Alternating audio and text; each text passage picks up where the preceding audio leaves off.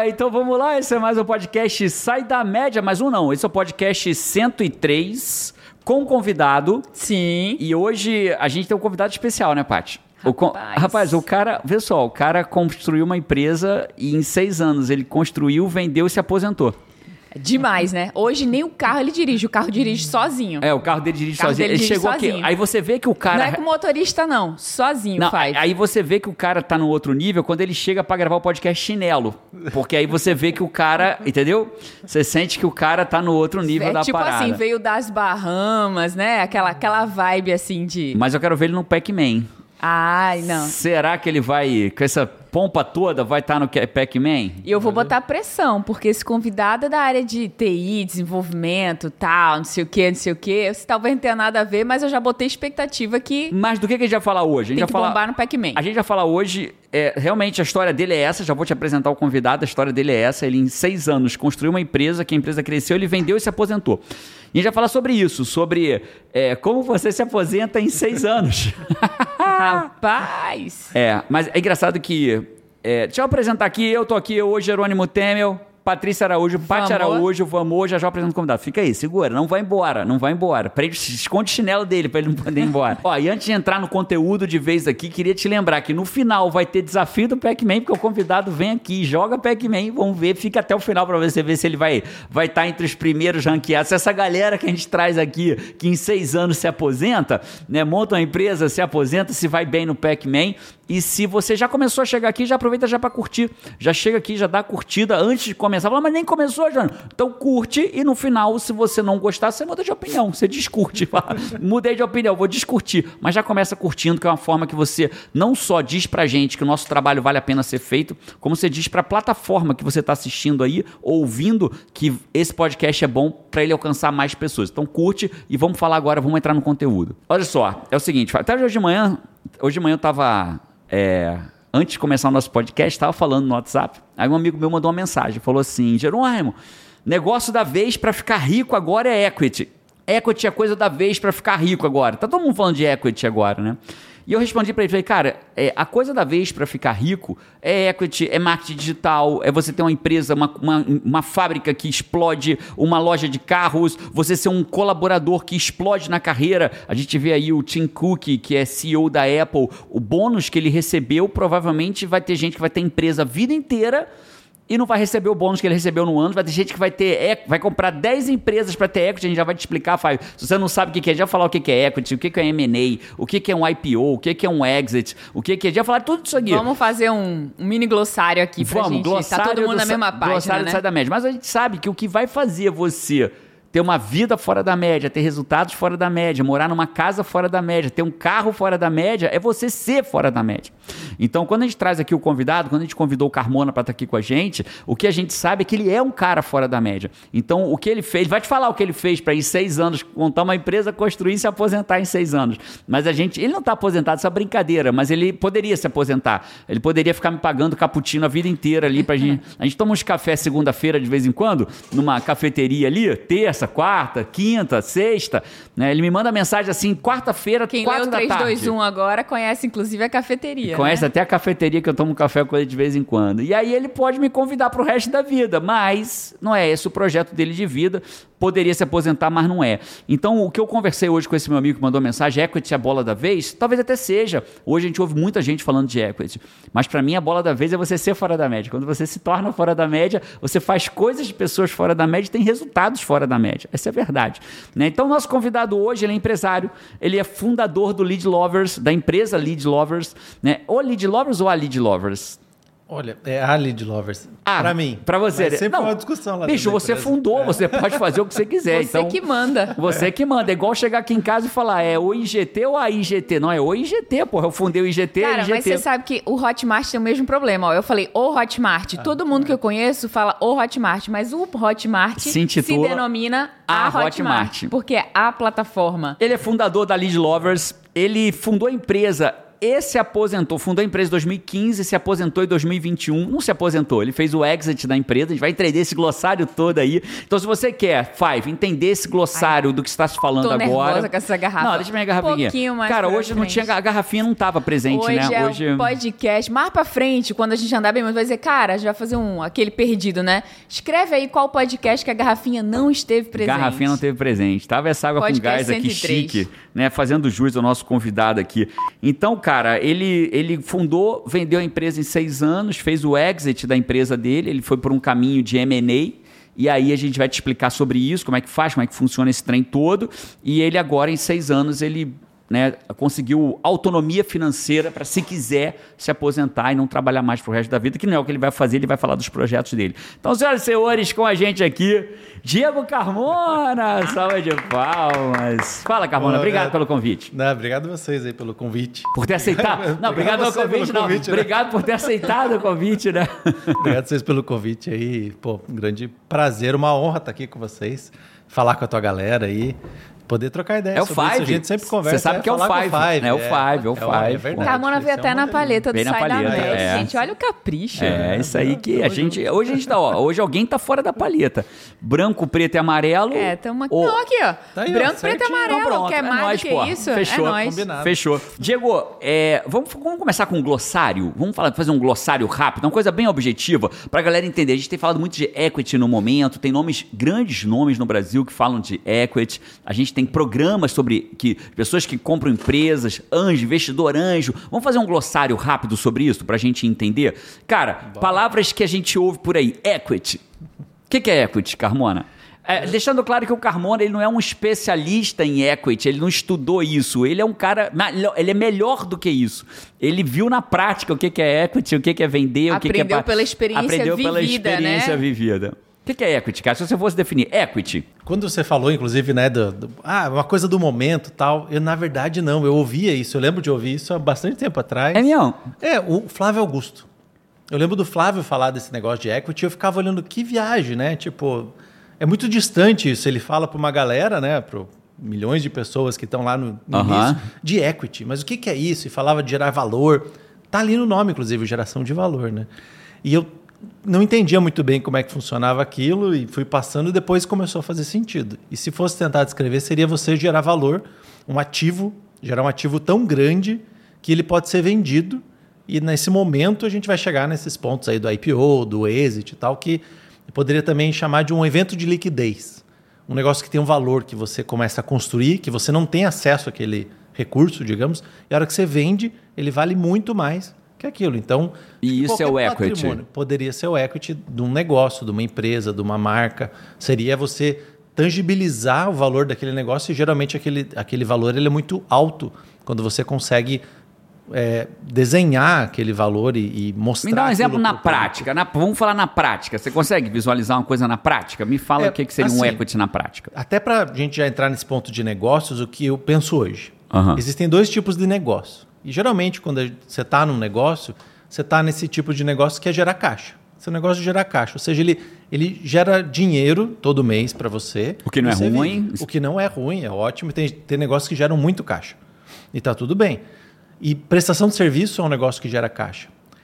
Mas ele tem alguns negócios que a gente vê tem problema porque essa geração de caixa ela depende de trabalhar. Então serviços. Eu sou coach, né, que eu acho que é grande parte do público. Ele está ali fazendo o coach dele está gerando valor todo mês. Só que se ele para de trabalhar, Ele não recebe. ele não recebe.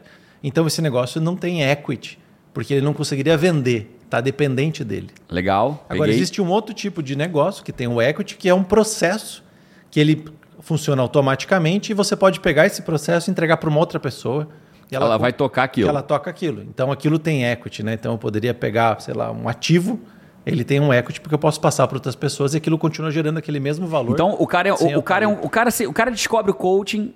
Né? É História, história dos nossos alunos, né, Belinda? Eles nunca ouviram falar de coaching, ou ouve falar de coaching, de charlatanismo, e descobre o coach levado a sério, se forma como coach, Fiquei encantado. encantado. Eu ensino ele a ter cliente pagante, ele vai ter cliente pagante, vai ganhar 30, 40, 50 mil Começa por mês. isso com liberdade. Ele cara, não tem equity, ele virou um prestador de serviço muito bem remunerado Ele trabalha com liberdade e tal, feliz. Aí o que, que esse cara faz? Ele pega esse dinheiro que ele tem e coloca em algo que tem equity, que geralmente é ações, Ações de uma empresa é isso, ela é um equity, né? Que você está colocando um recurso ali, você pode depois pegar aquele recurso de volta. Ou se você não trabalha, aquele recurso continua gerando dinheiro. V vamos seguir na historinha. Aí o cara virou e falou assim: Cara, pô, tô me dando bem, eu virei um coach de relacionamentos. Eu tô ajudando casais a resgatarem seus casamentos. Tem muito coach de relacionamento sério no mercado.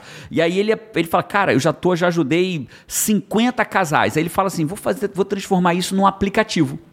Vou fazer um app de iPhone, de Android, em que tem uma inteligência artificial que as pessoas é, entram ali, o casal, respondem umas perguntas e o aplicativo dá uma sugestão do que, que eles podem fazer para resgatar o casamento. Aí ele começa a ter um aplicativo, o aplicativo começa a ter assinantes e aí ele tem então um negócio que pode ter equity porque ele tem valor independente dele. Seria isso? Exatamente. Ele pode gerar equity a partir do desenvolvimento de um aplicativo. Então, o aplicativo é um lugar que você consegue gerar equity. Gerar equity. Então, Five, é, ficou claro o equity aí, Five? Paty? Ficou claríssimo. claríssimo. Acho, que, acho que ficou claríssimo pro Five, essa, essa analogia aí final. Ficou aí, legal. Ficou quando o cara tem equity, ele cria um negócio que tem equity, ele, ele começa a ter opções com aquele negócio. Ele pode, por exemplo, continuar sendo dono do negócio pro resto da vida.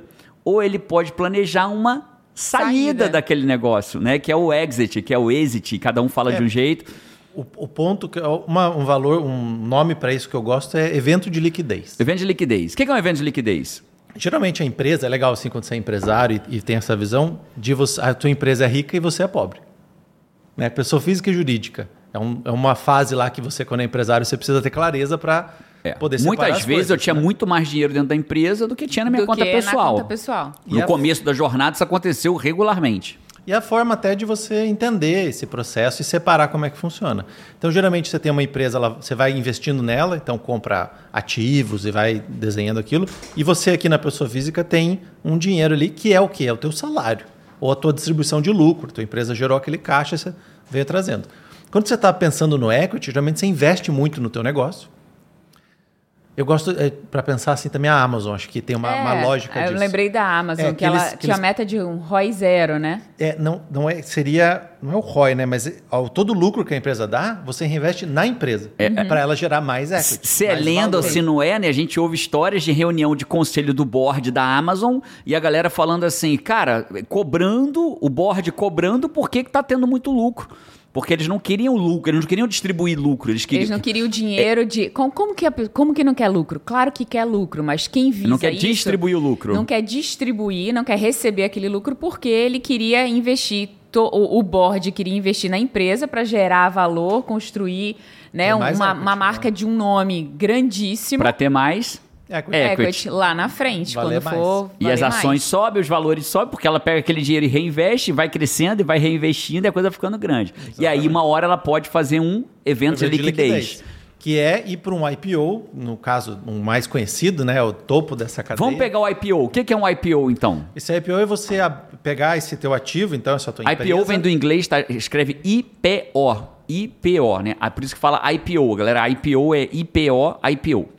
É, Five, a conversa hoje tá diferente. Tá diferente, ó, segura Cara, convidados Tá fora da trazem média. assuntos fora da média diferentes. E aí, quem já tem um negócio ou pensa em ter um negócio, vai começar a perceber qual caminho que você pode é, ter lucratividade, crescimento no teu negócio, que certamente você olha para isso, mas também começar a despertar para ter uma ideia de, cara, e se além de ter a lucratividade normal de um negócio que tem sucesso, eu possa construir algo que tem valor e que possa ser vendido Não, e lá é na cultura, frente, né, Paty? É cultura, né? Pior cenário, o Five vai sair daqui sabendo falar sobre isso sem falar merda. Entender, né? porque tem Entendendo, pessoas falando falando disso no mercado muita agora. besteira. E aí você vai entender. Quando alguém sentar numa mesa e falar, ah, não sei o que, do IPO de não sei, O o, Flávio- IPO do Nubank. Aí você já vai saber o que você tá falando, já tá conversando. O Flávio, como você falou, o Flávio fala disso há muito Flávio tempo, Augusto. realmente. Mas assim como Flávio Augusto, mas assim como tudo que chega meio como novidade, o DVD, né? O, o CD. Vou, vou mais longe porque. Vai minha- na tua época, vai na tua época. Você- pegou entendeu? CD? Eu não peguei CD, não. Você pegou, Pegou, não, aí não. Você pegou fita cassete, você pegou fita, você Cheguei- rebobinava. Cheguei na época, eu, eu cheguei na época do Netflix, É, tinha- do, do Spotify. Fita cassete na sua época? Rapaz, era um negócio anterior a Deixa eu isso? fazer um. pa- Cara, eu, eu-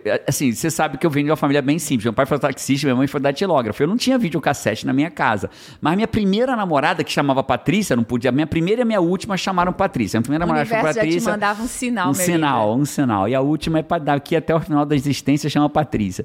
E aí essa Patrícia, minha namorada, ligou assim e falou comigo assim: Cara, você não vai acreditar. Eu, minha mãe pediu pra eu gravar a novela, videocassete, né? Pediu pra eu gravar a novela e acabou a fita pra eu gravar. Aí eu, como eu nunca tinha tido videocassete, só tinha tido gravador. Aí eu perguntei pra ela, mas você já gravou dos dois lados? pra quem não sabe, pai, pra quem é novinho, fita cassete Não, que você quem gravava. Riu entendeu, quem não riu não vai Não- entender, entender de jeito nunca, nenhum, né? porque não sabe nem o que é fita, Fita- gravar novela. É, pensa que, é, pensa assim, a fita cassete só tem um lado pra você gravar, né? Só que a fita de áudio você tinha lado A e lado, Lado B B. pra gravar. E eu já gravou dos dois? É igual você perguntar, o CD, já gravou dos dois lados o CD, né? Não tem como, né? Mas aí que eu tava falando, quando chegou o CD no mercado, né? Eu lembro, cara, eu tava na quinta série, assim, sexta série, e eu ouvi meu amigo falando que existia um CD, que era uma coisa que ele viu. Então, quando chega, chega sempre para algumas classes lá em cima, que poucas pessoas sabem que aquilo existe, como que aquilo funciona, depois aquilo vai para todo mundo, o próprio celular, né? Chegou e depois, vrá, todo mundo tem celular. E esse assunto do Flávio, ele era em algumas camadas lá em cima, né, muito tempo atrás, e essa camada desceu muitos níveis, assim, tal alcance de muita De gente. Por isso nós. que vale muito a pena pro Five se ligar e realmente. É, se ligar pra poder conversar É. sobre isso, se ligar pra falar, cara, Entender. quando eu montar um negócio, eu já vou montar um negócio talvez com esse pensamento de gerar equity, não um negócio em que eu seja empregado dele próprio.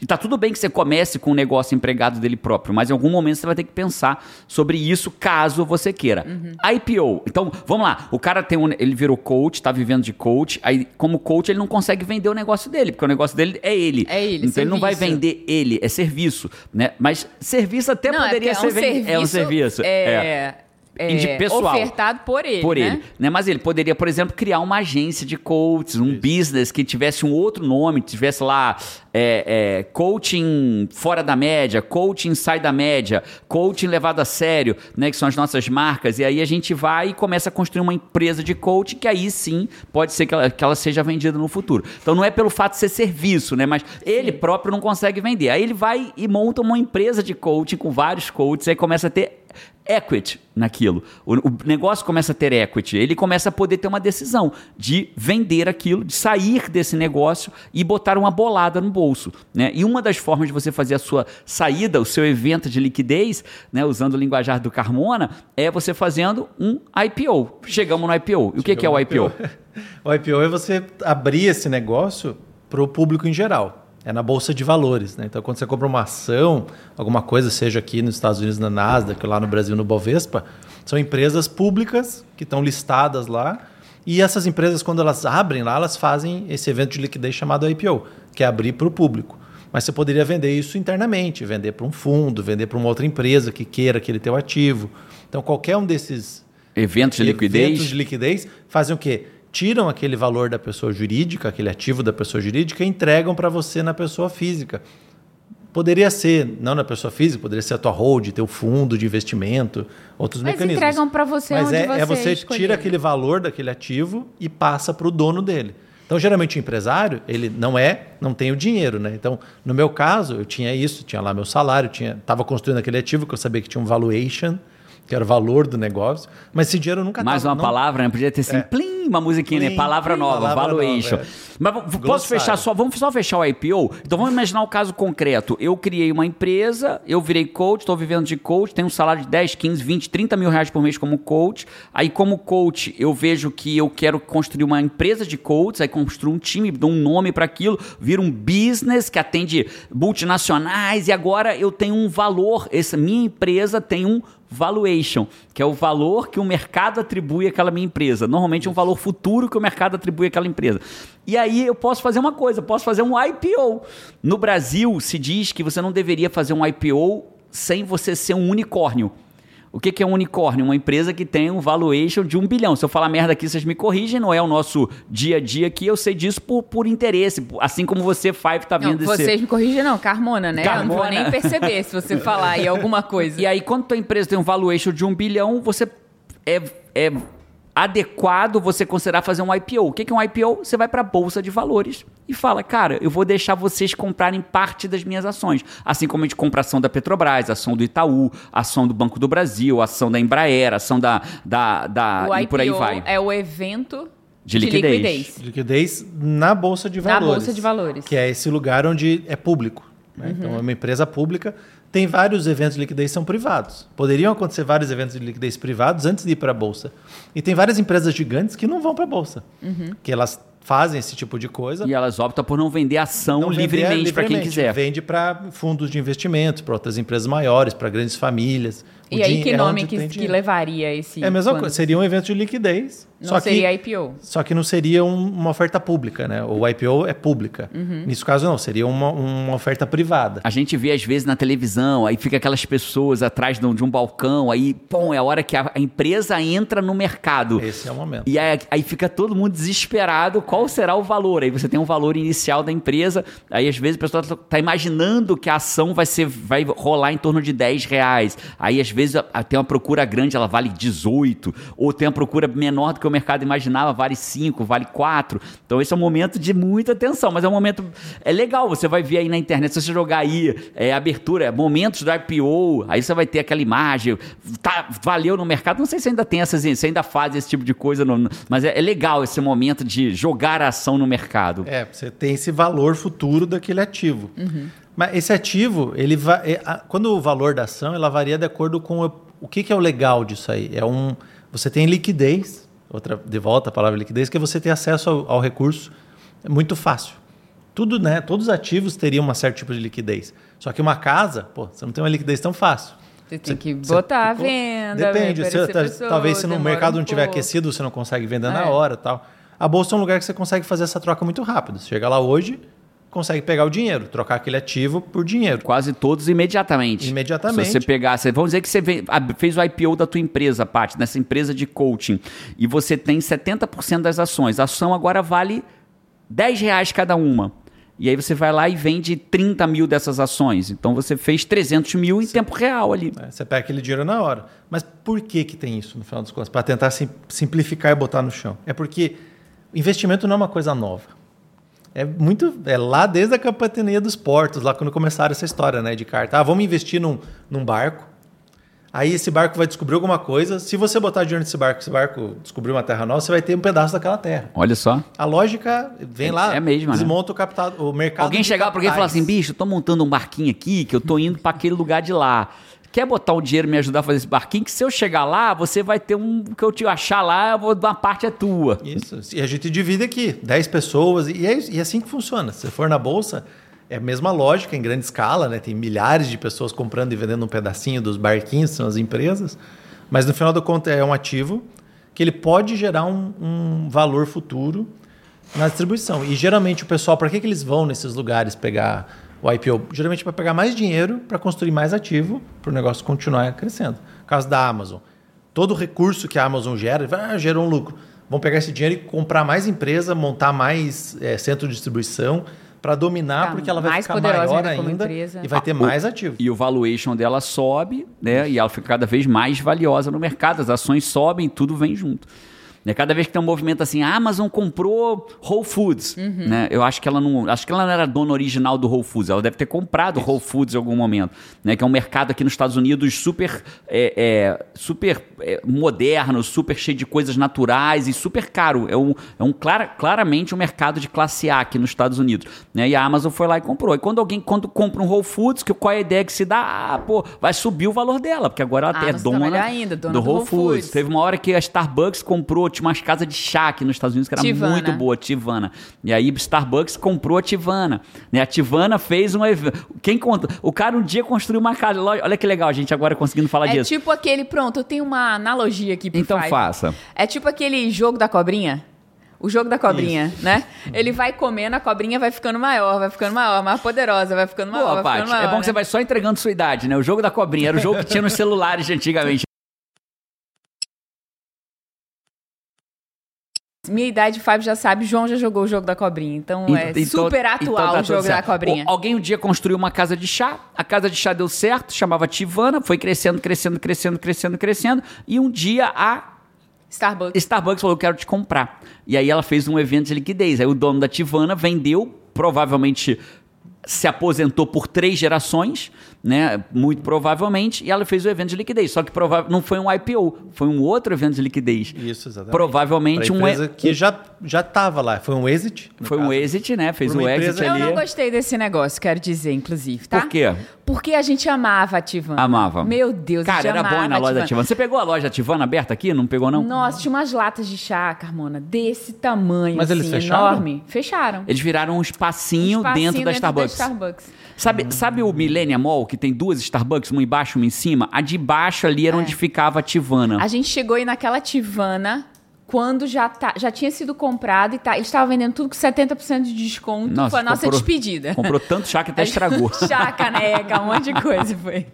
No Brasil, a gente comprou e levou pro Brasil. Fiquei Cara, até com medo chá de passar na alfândega lá. chá não sei o quê. E eles tinham uma lata enorme, assim, que eles pegavam, abria a tampa de lata e fazia assim em você. Aí o, o cheiro do chá chegava ali em você. Era maravilhoso. Legal. Bom demais. Cara, e aí você tem um outro evento que é o M&A, que é uma outra forma de saída, que não é o IPO. É, pode ser. O M&A foi o que aconteceu nesse caso aí do Tivana, que é Merge and Acquisition, ou fusão e aquisição. Uhum. Então você pode, às vezes, fazer duas empresas que têm o mesmo tamanho, se juntam para ficar duas vezes maior, muito mais, na verdade, né? Porque nesse caso, aquele lance do um mais um é igual É a maior, três, é maior do que do mais um, é maior do que dois. É, porque a- a- o evento das marcas, né, o ativo, a sincronia, muitos M&As são feitos para ganhar valor no negócio, é, na, na escala. Por exemplo, o Whole Foods hoje você compra pela Amazon. A Amazon tem uma baita canal de distribuição. Você entra hoje no Whole Foods e compra e a entrega é da Amazon. Então você consegue comprar Whole Foods sendo entregue pela Amazon em pouco, selo no mesmo Amazon. dia, muitas vezes, né? Então vale muito a pena para eles. Ah, isso aqui vai custar tanto, mas a- com a nossa base aqui, a gente multiplica esse negócio. Quem comprou ali do Lovers tinha uma ideia igual, né? A gente não foi, não foi para um IPO, mas a ideia desse grupo que comprou lá é ir para um IPO. Então eles estão juntando, fazendo M&As. Jogo da cobrinha. Jogo, Jogo da, da cobrinha. para ficar grande para ir para um evento desse, né? Para um negócio aberto. Então tem várias fases ali, cada empresa joga esse jogo, mas no Cara. final das contas o processo é, é muito parecido, que é gerar esse ativo, gerar esse valor, né? E um dia fazer um evento de liquidez. E um dia fazer Daqui a evento. pouco a Amazon vai comprar Starbucks. Onde quer que você esteja na rua, você pede no seu app, já vi isso. Você pede no app lá, tuf, pediu um café. Aí vem um drone do céu e traz o café pra você. Aonde você estiver, no meio do carro, estiver. né? Pelo, pelo teto solar, né? Você desce do metrô e, puf, já tem o cara, já viu ali, ó, tá no metrô, vai descer na estação tal. Isso é uma Puf. previsão ou isso é uma brincadeira? É uma... Bora, Paty. Fala aí, fora da média. Amanhã no futuro, aquele, aquele episódio em que a Paty previu que o café é ia ser entregue por. É uma previsão. É uma previsão. Agora eu gostei, pô. Agora saiu da média, ficar em cima do muro. Tá doido? Cara, vamos falar um pouco. E aí, vamos lá. Então, aí você em 2015 montou uma empresa. Você aproveitou, pegou uma oportunidade de mercado que você viu e montou uma empresa que foi a Lead Lovers. Isso. Naquele momento, é, é, você já verdadeiramente, eu sei que você fala verdadeiramente sempre. Naquele momento, você é, montou a empresa já pensando num, num evento de liquidez futuro ou não? Você ele só estava vendo uma oportunidade e montou seu negócio? Não, foi uma oportunidade, não imaginava ali ter esse. É uma- um sonho, né? Muita gente, quando está nessa visão do, do modelo startup, que traz daí um outro conceito é, dessa, dessa pegada de você pegar investimento das pessoas para montar um ativo, para lá no futuro fazer. Se olhar é a mesma base do negócio. Eu olhava para isso, só que eu não tinha essa visão, ah, lá na frente eu vou vender. Pode ser uma possibilidade. Mas o que eu queria ali era sair do modelo de prestação de serviço e ter um produto. Porque eu era desenvolvedor, eu tinha falar, se foram seis anos, não, na você, era verdade, aquele, você era aquele coach que atendia por conta própria e seu trabalho dependia daquilo. Eu era, tinha uma fábrica de software, eu fazia software. Só que toda, tipo, se eu não vendesse o software no mês que vem, eu ficava sem dinheiro. E daí aconteceu, eu tinha alguns clientes recorrentes, só que eu perdi, quando você perde um cliente desse, cliente grande, você tem que desmontar um pedaço da empresa, né? Você tem funcionários. É uma fábrica de software. um tanto. Desacelera. Então, aquilo era muito ruim. Aconteceu várias vezes na minha trajetória de empresário que eu abri essas, eu comecei a, essa software house ser programador quando eu tinha 18, 17 anos. Então eu via bastante tempo. E começou você programando ou você começou sendo que juntava Ah, os programadores? Você Eu programava. Eu abria minha eu presa, muito do desenvolvimento tem disso, né? Você abre Aham. empresa para dar nota fiscal Aham. e prestava serviço de fazer software, né? Então Aí a coisa cresceu um pouco mais, você criou uma fábrica de software, tinha algumas empresas, tinha uns funcionários. tinha funcionários e prestava serviço para uma grande empresa. De repente aquela grande empresa foi comprada, Aconteceu um evento de liquidez nessa, nessa empresa que eu trabalhava. E aí ela não queria mais usar vocês como empresa de software. Eles tinha Exatamente. deles lá da, da, da que comprou. Eles já tinham o software deles, não precisava do nosso software lá, a manutenção que a gente Aí perde pra- uma empresa, tem que desmontar a equipe que atendia aquela empresa. Aí demite 3, Evento 4, de 5. liquidez. Aí liquidou empresa- você. É, a empresa reduz, né? E, poxa, e agora? A gente tava com aquele negócio grande. E aquele teu ativo acaba ficando. É, é dolorido para o empresário no Brasil, né? Porque daí você tem funcionários, tem que demitir, tem uma carga ali que você não imaginava. Então, você às vezes está bem ganhando um dinheiro, de repente você perde aquela tua reserva porque você tem que organizar A casa da- reinvestir aquele negócio. Aham. Então eu queria sair dessa, dessa roda. E daí eu fui entendi esse modelo startup que era de você desenvolver produtos. Ou seja, eu poderia. Eu, eu tinha cinco grandes clientes. Eu queria ter milhares para que, caso eu perdesse clientes, Não impactasse. não, não impactasse a minha operação. Essa foi a pegada inicial ali da, da ideia daquele modelo. E ali no mundo startup eu achei isso. Isso né? vale pra casamento também? Não, tô brincando, tô brincando, tô brincando. Brincadeira. Ó, A Pa- que bom que a Paty não pegou, não, ela não que pegou, né? Vai ouvir depois lá no- na gravação, Paty. Isso vale pra casamento, né? Certo. Não, eu prefiro ter uma só. Eu escuto bem, meu problema é a memória, tá? bom, É bom, outra. Tá bom, tá bom. Certo. É, esqueci até o que, que eu ia falar. Ele tava, Lembrei, lembrei. Ele tava falando sobre ter cinco clientes, ter milhares de clientes e você perder três, quatro, cinco não impacta Não, mas eu milhares. sei do que ele tava falando. Ah, tá. Do que você tava falando mesmo, entendeu, Jerônimo hã. Rapaz, o problema, ele é tão bom, né? Porque o problema, ele dá o norte do que, que você tem que evoluir. Porque a vida você tem muitas escolhas o tempo inteiro. Ter clareza é difícil. Mas o problema, ele é o ponto vermelho na planilha. Aí você vê, quando você descreve a sua empresa, você fala assim, cara, eu tinha um problema. Tava tudo bem e tal, mas aí quando um cliente saía, blu, desmoronava a operação, eu senti sua dor. Porque aí você tem pessoas treinadas, que já sabem como trabalha e tal. Você tem que desligar aquelas pessoas e conquistar um outro cliente, você quer crescer. Aí quando você conquista, você tem que contratar de novo. As pessoas não estão mais no mercado, porque não ficaram sentadas esperando. Aí você tem que treinar a galera de novo. Então você perde uma velocidade de crescimento ali. Então o problema te deu a direção de, cara, onde que eu tenho que investir para resolver o meu problema, né? Então, aí depende da pessoa, né? Se a pessoa for na média, o que que. o por isso que eu tô falando que a grande. Desde o começo eu falo isso. A grande diferencial é você ser fora da média. É você ter uma forma de pensar fora da média, uma mentalidade fora da média. Porque a média não vai pensar assim. Não, a, a média média. vai pensar, A média vai falar, ah, pô, esse troço não serve, não. Vou arrumar um emprego, essa troço não serve, não. Eu vou fazer tal coisa. E não aproveitar isso, pensar como que eu resolvo essa parada. É. Né? É, é uma frase de para-choque de caminhão. Eu não gosto de ficar repetindo frase de para-choque de caminhão, mas tem umas que são boas, né? Quando, enquanto uns estão chorando, outros estão vendendo lenço. Né? Esse, esse é o fato da história, né? Enquanto uns estão reclamando da chuva, outros estão vendendo guarda-chuva. Então, esse é o fato. Então, você ter um pensamento fora, uma mentalidade fora da média, uma forma de olhar para o problema. Falar, né? Acho que, eu- não sei se é do Chinechique, né? Do Roberto Chinechique, Problema Zoba. Acho que é dele É esse dele, livro. é dele. Né? Problema, Problema Zoba, Zoba. que é o que você está trazendo. E tem né? gente que diz, o problema é a solução. Algumas pessoas, não sei de quem que é essa frase. a solução está no problema. A solução é o né? problema. Cara, o problema é a seta piscando na direção do que você tem que resolver. Às vezes as pessoas vivem o mesmo problema de novo e de novo e de novo. Às vezes por Over falta de clareza. Claramente. Por falta de clareza. Ou falta de um método para produzir melhor, para ter mais resultado. E aí vai fazendo no esforço. Uhum. Aleatoriamente. E vai, e aí se cansa e para no caminho. É a roda de e hamster, né? É a roda de resultado. hamster. O cara fica na roda de Fica por hamster. tentativa e erro e não muda aquilo. Ele tem o mesmo problema e tenta resolver da mesma maneira. Não adianta, né? É isso. Às vezes demora para você perceber, né, que esse é um problema. Esse caso aí, eu acho que vocês falando agora, é, demorou para receber, porque isso aconteceu três vezes. Eu tinha essa fábrica de software, trabalhava para uma empresa grande, Perdeu um grande comprada, cliente. fui para um outro cliente, continuei naquele lance, os caras foram comprados também. E isso aconteceu. ah, Daí eu falei, não, aí você agora falou, chega, agora quem vai ser comprado sou eu. Agora, quem vai ser comprado sou eu. E aí você, aí você viu uma oportunidade de mercado e construiu a Lead Lovers. O que, que é a Lead Lovers, pra galera entender? Como é que surgiu essa Lead Lovers? É, lá em 2015 também, mesma coisa do problema. Eu, a gente passou, depois dessa fase, é, foram três anos nesse, nessa tentativa de startup. Até construir, na época, eu construí um modelinho que é, era assim: eu tinha que continuar trabalhando, prestando serviço. Só que eu tinha clareza que eu tinha que investir em algo que me desse o próximo. Você não tinha uma fase. reserva que te mantivesse sem ter que trabalhar. Você precisava. Era. É, não, e eu queria investir nesse novo futuro, Aham. que era a startup. Seria um produto, não mais a prestação de serviço. Só que eu tinha que continuar prestando serviço. Pra sobreviver. Para sobreviver, para ganhar dinheiro. Então, a parte do que eu lucrava desse prestação de serviço, eu reinvestia nessa ideia de produto. Então, ficava lá, contratava programador, fazia software. Só que esses negócios também não escalavam.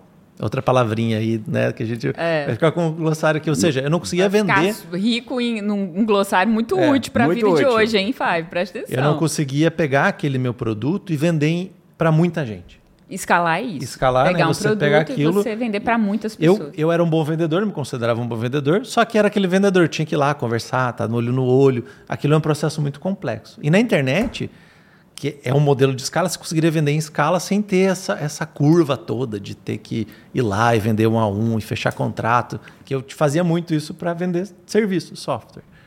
E a gente fazia um produto, lançava o produto e não não, não tinha gente que chegava lá e comprava, fazia tráfego, Não estava dando certo. trazia gente do Facebook, do Google, o modelo padrão, né? Que, que hoje talvez o pessoal entenda ou não, mas que a gente ente- começou a entender sobre startup, só que não vendia. A venda era muito parecida Você com tinha aquela... uma ideia, fazia um tráfego para é, fazia anúncios no Facebook, no YouTube, no Google. Trazia lá, Trazia, esse é o produto massa aqui, Aí apresentava e a pessoa não problema, comprava. E a pessoa não comprava. Eu tinha que ir lá e convencer ela para comprar o produto. E aquilo era pesado e não, não gerava quantidade, os milhares de clientes. Gerava cinco, seis, que não... Não, es- paga- não, escala- não vendia, não escalava e né, au- automaticamente não tinha equity. Tá- tá- Nem sabia que existia Nem equity, cara. Não Mas tinha eu nem lucro, não tinha nem- não tinha nem não lucro, né? Não tinha nem Gerar cliente gerar equity. É, eu entendia que tinha que ser um modelo assim, né? Eu chamava de CG e GG, que era come grana e gera grana. Ó, Belindo, você GG, é um GG. GG, gera grana. Gostei, gostei. Gera Quando fala grana, GG, gera grana, sou eu. GG. É nós. O gera grana era prestação de serviço, era um ou outro produto que começava a vender alguma coisa, mas não, não sustentava ali, né? Então, eu continuava trabalhando, fazendo software e desenvolvendo e ao mesmo tempo botando grana, né, o come grana, que é esse investimento num negócio de futuro. Que depois eu traduzi isso para as pequenas empresas, que a maioria é isso que é legal, as pequenas não pensam nisso também. As grandes é o modelo de negócio delas, que é o tal do pesquisa e desenvolvimento. As empresas hoje, as maduras, elas pegam grande parte do lucro delas e investem no futuro delas. Que é pesquisa, pesquisar e desenvolver o que vai, Coisa tá que vai ano que vem. matar você. Porque se você ficar no mesmo lugar. Se a Kodak tivesse feito isso, estaria aqui clareza, hoje, né? é, se eles tivessem. e Talvez É eles isso. tinham até um PD, mas não chegaram a, a conseguir pegar aquele PD, porque a ideia é: o come grana tem que passar para o lado do gera grana. Então você tem que gastar dinheiro, farmacêutica e tal, eles gastam muito dinheiro nessas coisas. Apple. Imagina o tamanho do investimento que eles têm. Se eles estão com esse É, produto farmacêutica hoje, é muito claro, né? eles botam dinheiro o tempo inteiro para pesquisa de É, remédio, precisa. medicamento. Às vezes dá em nada, é a água, perdeu. Mas quando acham um remédio. Então, a, a empresa grande ela já tem essa clareza. O pequeno não. Ele pega o recurso, o dinheiro, e faz o quê? Em bolsa, guarda por causa do medo e tal, e acaba. Então, essa é uma coragem. E não investe em P&D. Em você mesmo, no teu, no teu futuro. Olha Então- que engraçado. Você sabe qual é o maior investidor? Estão fazendo um desenvolvimento, estão desenvolvendo uma carne aqui nos Estados Unidos que não é carne baseada em planta, é carne baseada em carne, mas é car- ela, ela é ela é baseada no DNA e eles constroem uma carne como se fosse carne de verdade, só Sem que ter que matar o animal. sem ter que criar, sem ter que nascer o animal, Entendi. né? As É, células se- as células se- geram- se, geram uma picanha. Né? É, é, e sabe qual é o maior investidor nesse, desses modelos em que você não precisa do animal? Os, os grandes pecuaristas de corte.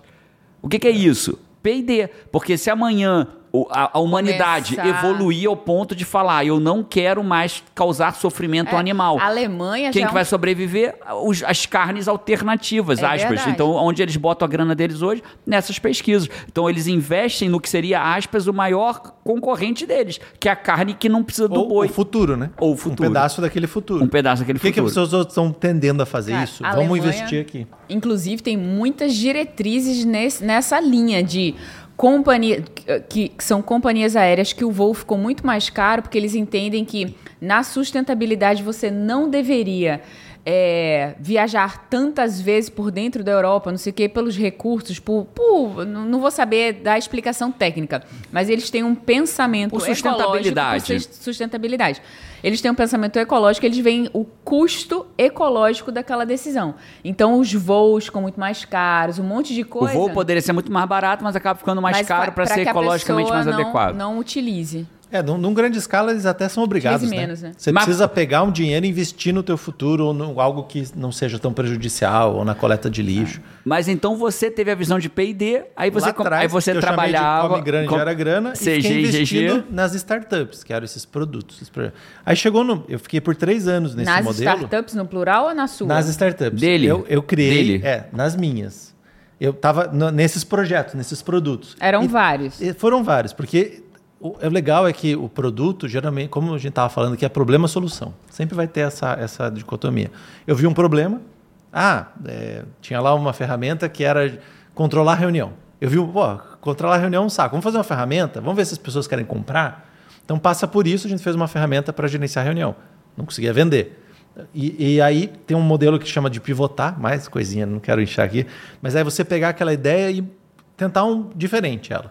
Então a gente tinha umas ferramentas de. Eu tinha uma startup que mexia com rede social, aí também era difícil vender e tal. E passou por 14 startups. A gente foi pivotando nessa pegada, no modelo startup, tentando achar alguma coisa. Chegou do- no final de 2014, eu pensei, pô, qual que é o problema? A gente tem um monte de produto legal, uns produtos legais, só que eles não escalavam. Por quê? 2014, Problema, um ano antes da 2014. empresa que foi a empresa que você fez É. tudo isso hoje, né? Na verdade, não, foi, foi, no, foi no começo de 2014. É. Eu passei um ano entendendo ali para lançar a Lead Lover do jeito que ela é hoje, né? Eu, em 2014, eu vi daí, eu tava, pô, qual que é o problema de não vender os produtos? É, é venda na internet. Deixa eu, daí comecei a olhar a venda na internet. E aí eu caí nesse mundo do infoproduto, do marketing digital. O Conrado Adolfo foi meu primeiro mentor nesse mundo. Né, um cara aí um, dessa área de marketing lá, o 8Ps do marketing. Oito e tal. P, escreveu um livro na época, eu lembro É, do livro dele, livro Conrado grossão era- e tal. é. Abraça E eu falei, aí, Conrado. nossa. Vamos gravar um qualquer hora dessa, chega Pô, aí. Quando pa- Só pra agradeço lembrar, muito, né? Conrado. É, o Conrado é um cara, é um, é, um, é um dinossauro positivamente falando desse mercado de marketing digital. Cara, sabe, ó, quando- quem vem pra Flórida tem duas obrigações: ir na Disney e passar aqui pra gravar um podcast Sai da Média. São, as duas, são os dois pontos turísticos hoje de Orlando, né? Pode vir Disney- até de orelhinha do parque direto Vem, pra tá vem, tudo vai bem. no parque, bota a cabeça de Mickey lá, orelhinho, vem pra cá. Então, Conrado Adolfo vai ser muito bem-vindo aqui também quando chegar por aqui. Conrado, vai eu- ser incrível gravar um podcast contigo. Eu vi esse maluco na internet falando de um modelo de marketing digital lá que faturava não sei quanto milhões, já, dá, já tinha aquilo. Já era- Para mim, eu falei, não, isso é- na época, né, não sei, as pessoas ainda até hoje, né, tem, quando vem essa loucura, né, falam, não, isso é uma mentira. Golpe, é golpe. Golpe, é golpe. Como que o cara faz milhões e num negócio que Eu, em era ca- eu em 14 não fiz nem 10 mil, né? Como é que o cara faz faz milhão, um né? milhão em uma semana, Como né? Pode, é, loucurada. Lançando um negócio que ainda era um curso.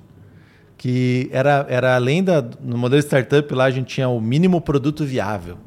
Né? Que você faz Famoso MVP. o famoso MVP. Mais coisa pro glossário aí, É. né? Os caras hoje vão ficar cheios de É, ideia. hoje vão ficar que é você fazer o mínimo para ver se validar se aquilo realmente as pessoas querem Ao invés de comprar. botar um monte de grana pra lá na frente ver se a coisa funciona, bota o mínimo possível, ver se o produto é viável e aí você bota a grana Cara, de força. só isso, pra quem tem vontade de criar um produto, ó, já é uma coisa pra explodir a sua cabeça o seu Completamente. resultado. Parece simples, mas o que acontece geralmente é você investir uma vida em criar o produto dos sonhos, pra deixar ele perfeito, anos e anos e anos e, E aí anos. sim tentar aí vender. Sim, tentar vender. E aí, quando você vai tentar vender, cara, a necessidade do mercado às vezes é outra. Precisa Eu cometi quê, esse erro, né? Eu cometi esse erro. Tava desenvolvendo um software, já te falei sobre isso, eu acho. Tava desenvolvendo um software, botei 200 mil reais pra desenvolver um software que era uma grana de P&D, que era uma grana de P&D, não tinha esse conceito. Botei 200 mil pra desenvolver o software, achava que o software era feio, tava ruim, botei mais grana, botei mais, cheguei em 200 mil. Quando chegou em 200 mil, eu falei, não, vou botar mais grana não. E o que, que eu tinha naquele momento de software? Nada. Zero, só tentando fazer um software top, né? Quando na verdade eu deveria Não ter tinha desenvolvido. cliente, né? Não tinha o caixa, não tinha pessoas pagando. Não tinha um modelo, né? Podia É. ter começado menor, fazia um MVP, né? Um mínimo produto viável, né? É que MVP vem do inglês, né? É, é, é, é mínimo viable product, né? Então você vem do inglês e aí eu não fiz o MVP, eu quis ir direto pro, pro top, né? Então o cara às vezes quer, sei lá, fazer uma barraquinha de hambúrguer, mas o hambúrguer dele é um lixo. Cara, faz o hambúrguer primeiro e vende pros teus vizinhos, vê se eles gostam. Isso é um Esse- MVP. Esse é o MVP. E esse ponto de você vender antes foi uma das coisas que me jogou no mundo startup. Porque eu também fiz muito disso. Como, ainda mais quando a gente é o especialista. Eu era programador. Então Então eu queria, e eu vinha da fábrica de software, então eu queria fazer sempre o produto maior e completo. Então eu tinha, uma época, investido um P&D no meu Comic num robô lá que interagia com as pessoas. Foram meses. Desenvolvendo. Meses Nenhum desenvolvendo, cliente, só desenvolvendo. clientes, só desenvolvendo, só deixando bonito. E eu fui pro investidor e falei do produto. Ele falou, quantos clientes você tem? Eu falei, nenhum.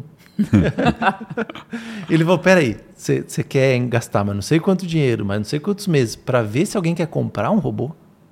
E naquele momento, Caiu a FI. Puf. ah, entendi. Então a gente passou a fazer o tal do MVP, no- nesse modelo de startup. Agora, quando eu caí, de- anos depois, três anos depois, nesse mundo do mar digital, eu achei incrível porque esse cara estava vendendo milhões, que eu não conseguia vender com meus MVP, num negócio mais avançado que MVP.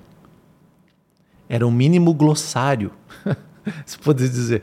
Porque a venda era, vai ter isso, e eu vou entregar isso, isso, isso ao Nem vivo existia. Era um produto semente. era um semente. Ou seja, não tinha um mínimo produto viável, tinha um glossário viável. Se as pessoas comprassem, Aí ele ia lá e gravava. Que Incrível. É um, que é algo que eu vejo hoje no mundo digital, continua assim. Nesse mundo do, do infoproduto, só É um- rapidinho. é Muita gente come, é uma maneira de começar, né? Só que muita gente nesse mundo faz, comete o mesmo erro. Ele primeiro grava todas as aulas, faz todos os sites, faz tudo Não bonitinho. testou nada. Daí depois, na hora que vai vender, pô, não acha o cliente. É, esse um comprar. parênteses, né? O meu mentor nesse mundo digital foi o Érico Rocha, honrando a fonte também, né? Tenho muito, muito carinho e admiração pelo Conrado. A, a minha fonte foi o Érico, né? O comecinho lá em 2013 meu foi com o Érico. E o que eu fiz foi, na época, eu, eu- o erro de 200 mil dólares eu não cometi quando eu comecei. Quando eu comecei eu vendi um produto digital que era um produto para ensinar coaches a viver de coach, porque eu já vivia de coach, eu olhava meus amigos. Cara, foi incrível, né? Eu terminei minha formação, falei, vou viver de coach, é isso que eu quero pro resto da minha vida. Eu queria mudar o mundo, mas o mundo não queria ser mudado por mim, né? Era- a lógica era essa, deixa eu mudar a tua vida. Mas eu não quero que você mude a minha vida. Então essa era a merda que estava acontecendo. E aí eu comecei a aprender como que eu ia ter clientes. Aí tive o primeiro cliente gratuito, o segundo, lotei minha agenda de clientes gratuitos. Aí o primeiro, aí tive a primeira cliente que pagou mil reais para mim. Cara, eu lembro como se fosse, ela me entregou em dinheiro. Cara, quando peguei aqueles mil reais, né, Melinda? Eu cheguei em casa com mil, eu falei, cara, esse dinheiro veio do coaching, da minha paixão, né, cara? Eu falei, incrível aquilo. E aí fui, lotei minha agenda com 10 pessoas me pagando mil, depois virou 1.200, 10 pessoas me pagando 1.200, depois 2.000, 2.500. E aí quando eu mandava mensagem para meus amigos de, de, de turma que se formaram comigo, e aí, cara, como é que você tá na profissão? Falou, ah, larguei. Ah, nunca tive um cliente pagante. Ah, tive um cliente, depois nunca tive mais. Ah, não nem tô mais... É, as pessoas estavam como quem se forma, que, sei lá, fez odontologia e tal, uma formação quatro anos. não- E aí, quando vai pro consultório, acha que vai abrir um consultório, o cliente vai dar na porta e fazer fila, né? E não fez. E não aí eu falei, cara, E tem aí uma... o cara abandonou. Tem uma oportunidade aqui. Falou, cara, eu posso ensinar essas pessoas a terem cliente pagante. E aí, o que, que eu fiz? O MVP, o, o mini, o, o mini glossário, o mínimo glossário, né? E o que eu fiz? Eu fiz uma oferta pública, né, para as pessoas que queriam ser ensinadas por mim a aprender a viver de coaching. Então, e ali eu tinha uma clareza. Se tivesse 10 alunos, eu entregaria a turma. Se eu não tivesse 10 alunos, eu não entregaria a turma. Então eu tinha um vídeo gravado que era de boas-vindas. Se desse 10 alunos, eu entregaria. Se desse menos, eu devolvia o dinheiro para todo mundo e tá tudo bem, sem qualquer problema. E aí eu tive 39 alunos nessa primeira turma e assim começou essa jornada. ali Validei. Você o- validou ao, É ao processo, a oferta, o semente, como o Érico fala. Né? É isso mesmo.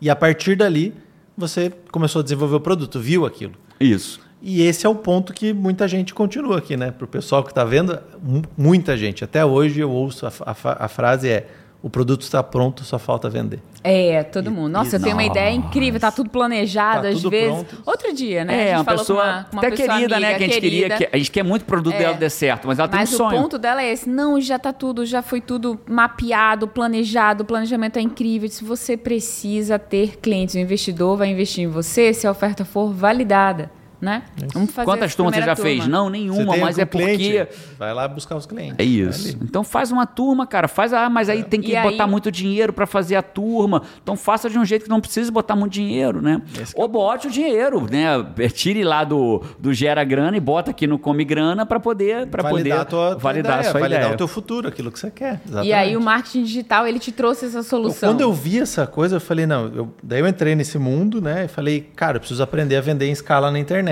e esse pessoal sabe fazer isso, porque eles vendem fumaça, né? O glossário nessa escala. Daí eu entrei nesse mundo mais digital para entender o que, que tinha por trás ali. entendi né, o processo de, disso aqui que a gente está fazendo, de estar tá próximo às pessoas, de gerar. Isso aqui que a gente faz é muito parecido com aquela visão, né, já entregando aqui o ouro do que eu entendi disso aí, lá atrás de eu ser um bom vendedor. A gente está escalando a venda. A gente está aqui, não está olhando no olho, né? Algumas vezes dá para olhar aqui no teu olho, né? Ou tá falando na, no teu ouvido, né? Você que tá vendo esse podcast só. Ah, a galera tá ouve aí. A gente recebe, ah, tô ouvindo, eu ouço as minhas caminhadas, vocês é, me acompanham é. fazendo almoço, né? Tem, no carro, o Five tá ali agora, malhando. no carro, malhando, indo pro trabalho, fazendo almoço, é. ouvindo. Tem Five que ouve duas, três vezes, né? Então você tá, aliás, Five, se você chegou até aqui não curtiu, né? A gente nem pediu curtida até aqui, né, pai? Pô, você chegou até aqui não, não teve curtida, curte Five. É, já. Já se inscreve aí. Se inscreve no tem canal. Tem comentários do Five aqui. Tem um comentário. Tem comentários então, do então. Então, peraí, peraí, Carmona. Antes de você voltar aí no teu raciocínio, vai, Paty. Comentários do Five. Cara, tem aqui, ó, da Suzy For. E eu vou apertar só uma vez o botão hoje, tá, Paty? Só uma vez. Suzy For. Ela é quase Suzy Five. Olha, é Suzy, Suzy For. Olha que legal. Mas ser For é melhor ou pior que ser Five? Porque vem antes. Não sei, né? Cara, já tá na família, já né? Tá na já família, tá na família, tá na família. Teve número, já tá na família. Olha aqui a recomendação que ela dá, Five mesmo, hein? Nunca vejam só as letrinhas gordas do vídeo. O que ela tá dizendo? Nunca leia só o título, não fica só no título, não fica só no que também escreveram aqui embaixo no comentário, né? Nunca vejam só as letrinhas gordas do vídeo deste casal. É preciso assistir a tudo mesmo, porque acreditem, todo o tempo do vídeo é que faz sentido no final. Adorei, Suzy. Muito verdade boa, boa, isso, boa. Né? As explicações. Esse vai, esse vai fazer sentido ainda. Esse ainda vai fazer sentido As de hoje. As explicações, o enquadramento, os exemplos são fundamentais para entender tudo e mais. Às vezes ouço dizer, é, isso eu já sei, tal e tal. Não, acreditem, não sabem. Eles acrescentam sempre mais. Uau. Pô, boa, Suzy. Salva de palma para Suzy Muito aí. Show. Boa, Valeu, boa. Suzy. Gostei, Suzy. Tem mais? Ó, tem mais. Tem a Jéssica Nogueira falou aqui. Eu vou fazer feito efeito aeroporto. Ela comentou sobre os dois superpoderes que você precisa conquistar, que foi o podcast 99. A Jéssica falou assim: Eu vou fazer feito efeito aeroporto de Orlando. Faz sentido demais. Vocês não têm noção o quanto que tudo Cara, que aprendo é, com você esse faz sentido na minha do aeroporto vida. de Orlando, ele é surreal. Se você não assistiu esse conceito, vai lá, página 90. Pode ser ele 99. que Podcast 99, pode, pode fazer ser ele diferença. que tá faltando para você entrar em ação e de fato achar o caminho. Podcast né? 99? Foi no 99? 99, vai 99. lá. De quem que foi esse comentário? Foi da Jéssica Nogueira. Boa, Jéssica, tamo junto. E para fechar do Frederico Mendes aqui. Então vamos lá. Vou fazer um comentário fora da média. Faz, faz, Frederico. Pati Jerônimo, vocês são incríveis, cada podcast é transformação. Eu sou um cara que tem o primeiro superpoder, também do podcast, os dois superpoderes. No 99, 99. né? Tem o primeiro superpoder, mas o segundo é um desafio. Graças, mas graças às voadoras de vocês, eu vou andando em frente no sentido de ser uma pessoa cada vez melhor. Que massa, que massa, Frederico. Espero que alguma vez você é, dê o seu próximo passo de comprometimento com a tua evolução e faça parte de uma das nossas patentes, esteja mais próximo ainda para você evoluir. As voadoras só vão ficando mais violentas, Frederico, pra você ir mais rápido ainda para frente. Terminamos aqui comentários do Five. É isso, e hoje eu só apertei duas vezes o botão, um para começar, um para terminar. Eu tenho esses meus 39, você sabe que uma vez, né, desses 39 clientes, teve o primeiro primeiro de todos. E uma vez a gente pegou esse primeiro cliente, foi o primeiro que acreditou em mim, cara. O cara foi lá e, e se inscreveu, né?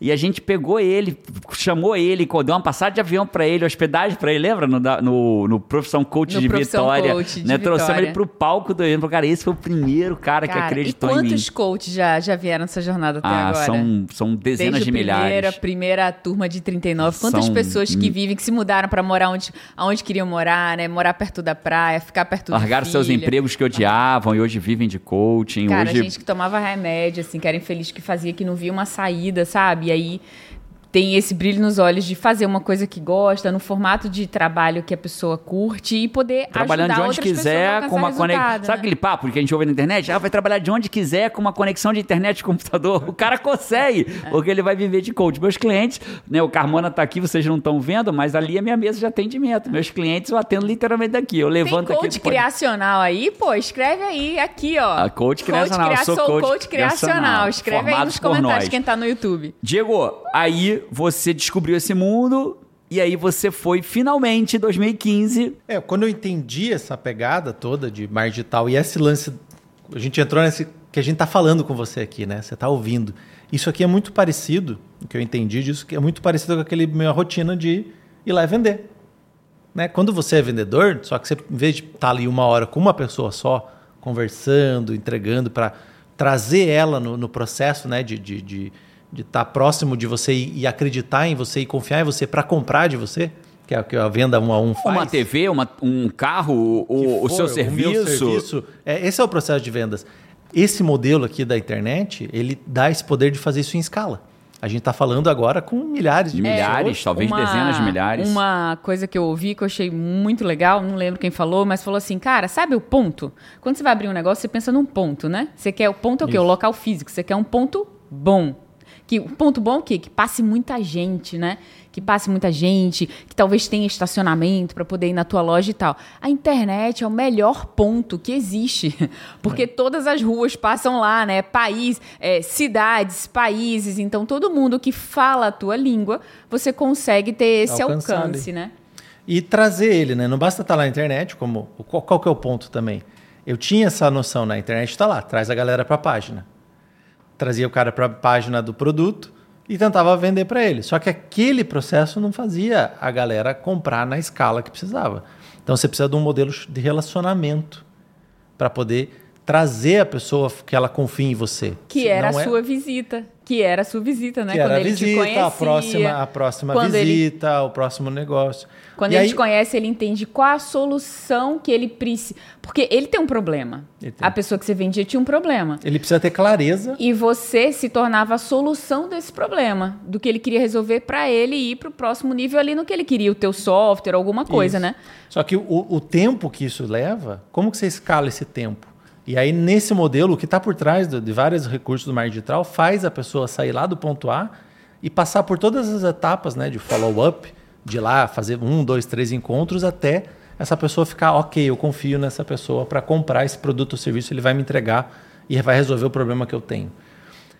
Eu vi que no marketing digital eles faziam isso através de algumas ferramentas que eram desconectadas nessa época, que é o que? Uma página na internet, uma ferramenta de e-mail e depois entregar, o pessoal, principalmente do infoproduto, entregar isso num lugar lá, né, chamado área de membros. Uma área de né, membros. Um, um, lugar seguro que ele ganhava login e senha para é, acessar Basicamente, o, o cara está na internet navegando, se interessa pelo teu produto, vai clicar em algum lugar, vai cair numa página.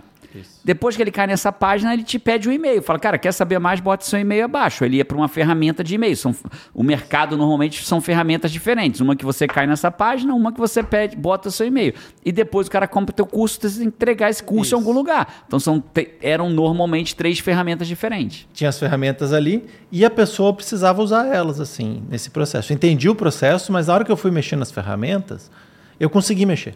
Tá ok, porque eu sou técnico. Aquilo só que me deu uma luz num, num evento lá, estava o Conrado, ainda estava querendo fazer um infoproduto que era ajudar startups a, a, a escalarem no marketing digital, que eu tinha entendido esse processo. E aí eu vi o que o pessoal... O evento da ideia é genial. É, o pessoal se batia em conectar as ferramentas. Ele precisava pegar uma página lá no WordPress, sei lá, e no Optimize Press, que eu acho, pegar um código HTML da Weber, que era a ferramenta que o Conrado indicava na época, colar lá dentro e pronto. Aí ele podia escrever os e-mails tal. Isso, isso é muito simples para quem vende TI, isso, mas para quem não vende TI, é... cara, pegar código no Exatamente. código HTML, colar dentro da página de WordPress. As pessoas eram do mundo criativo, conseguiam escrever o e-mail, conseguiam escrever o conteúdo, só que não conseguiam usar a ferramenta. E ali, às vezes, eu vi projetos que a pessoa falava, vou desistir disso aqui. Eu falei, não, mas a ferramenta não, é o, não pode ser o problema para você.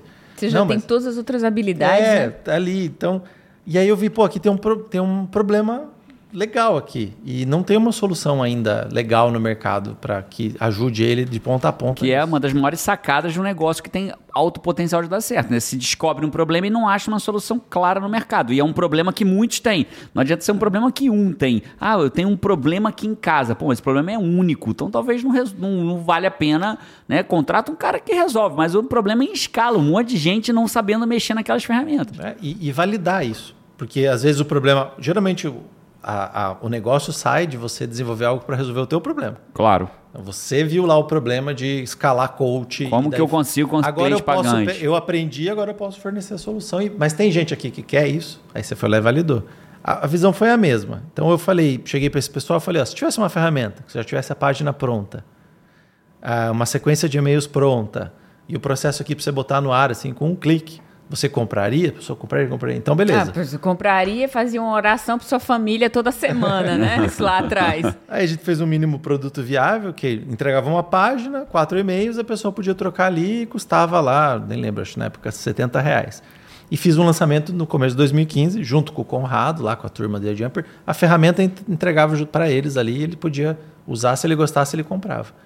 E algumas pessoas começaram a comprar. E, ali, e assim nasceu a Lead Lovers. E assim nasceu a Lead Lovers do jeito que ela é hoje, né? Que a gente chamou de máquina de vendas. E aí foi melhorando esse mínimo produto viável. Começou com, é, tinha bem pequenininho no começo, mas começou a ter os primeiros clientes. E tinha uma coisa no mundo startup que... Quantas pessoas tinham no momento que você criou a Lead Lovers? Era você e mais quantos? De tamanho da empresa? É. Eu acho que eram seis ou sete Lá no pessoas, comecinho. É, que Mas quem, sobrado quem, na quem minha fez foi software você. house. Ah, era, você pegou a, o- Você virou um cliente da sua própria soft house lá É, na con- época. Não, continuava no Da processo, house. come grana e gera grana. Ah, tá, Então, entendi. Continuava gerando dinheiro, então eu tinha programador, tinha designer, mas eu prestava serviço para umas outras empresas Entendi, na área de entendi, tecnologia. entendi. Esse, software. esse era um Come Grana, né? Esse era um projeto Isso. Come Grana. Você estava gerando, criou o projeto Come Grana, que era É, Lead Lovers. E quando que na Lead Lovers, já que a Lead Lovers nasceu para resolver aquele seu problema que você tinha antes de, cara, aí perdi um cliente, desmobilizava tudo. Então você queria criar um produto que você tivesse uma venda escalável, beleza. Quanto tempo depois que você mudou a visão para tipo, cara, não, agora eu quero construir uma empresa para gerar, para ter equity, para, né, poder vender ali na frente, ali na frente. assim, eu acho que o equity mesmo apareceu a hora que a gente começou a escalar.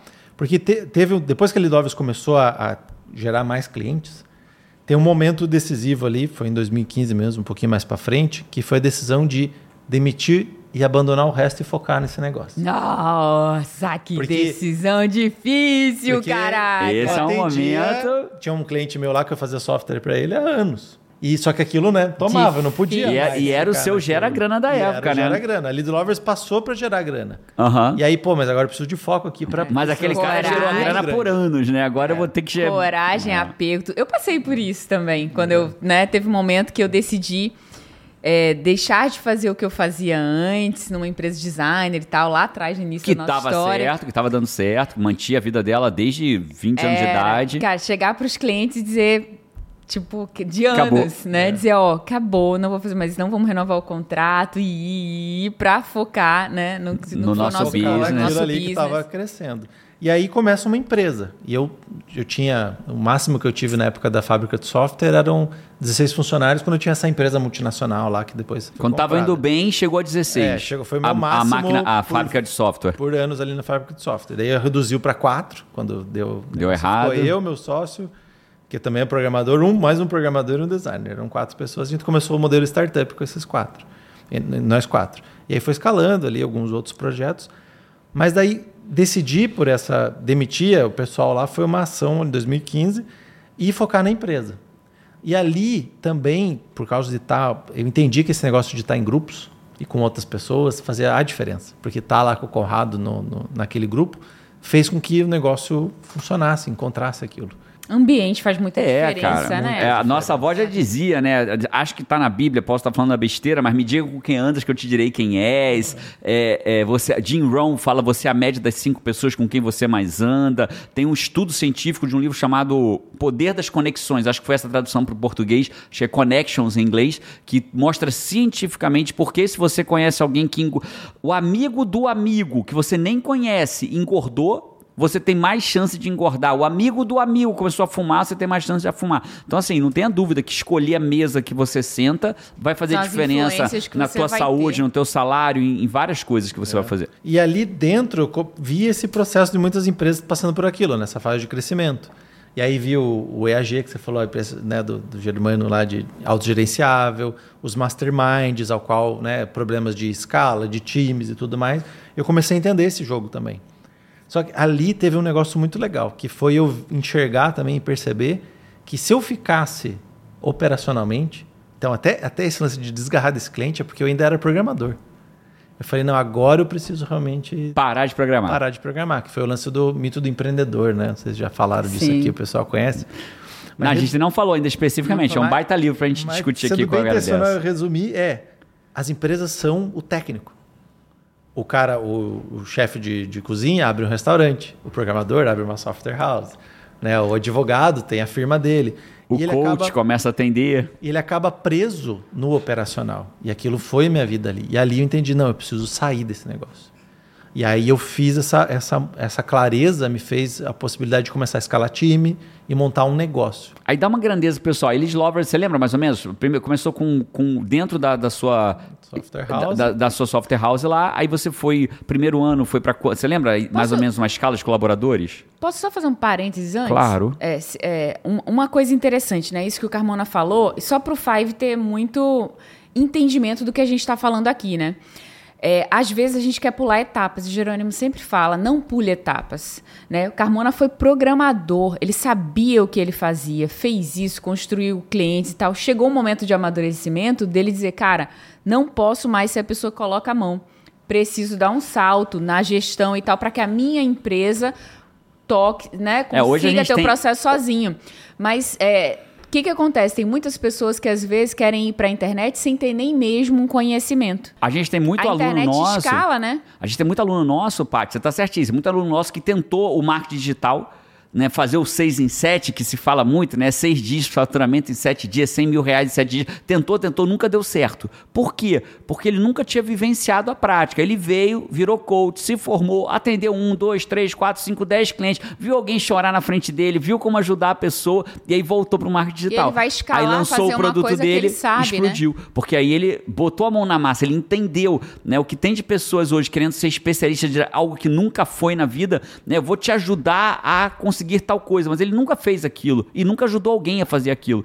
Né? Eu não preciso fazer aquilo. Né? Eu ajudo muitos clientes a emagrecerem 20, 30, 40 quilos e nunca emagreci 20, 30, 40 quilos. Né? Eu ajudo pessoas a mudarem empresa. É, é, um cliente meu, um empresário, mudou a empresa dele toda do Rio para São Paulo, mas eu nunca fiz uma mudança física de uma empresa minha para o Rio para São Paulo. Mas eu já ajudei muitas pessoas a Porque fazerem. o que você entende é de como que as pessoas geram resultado, faço- não, do, do- não especificamente de um processo de emagrecimento.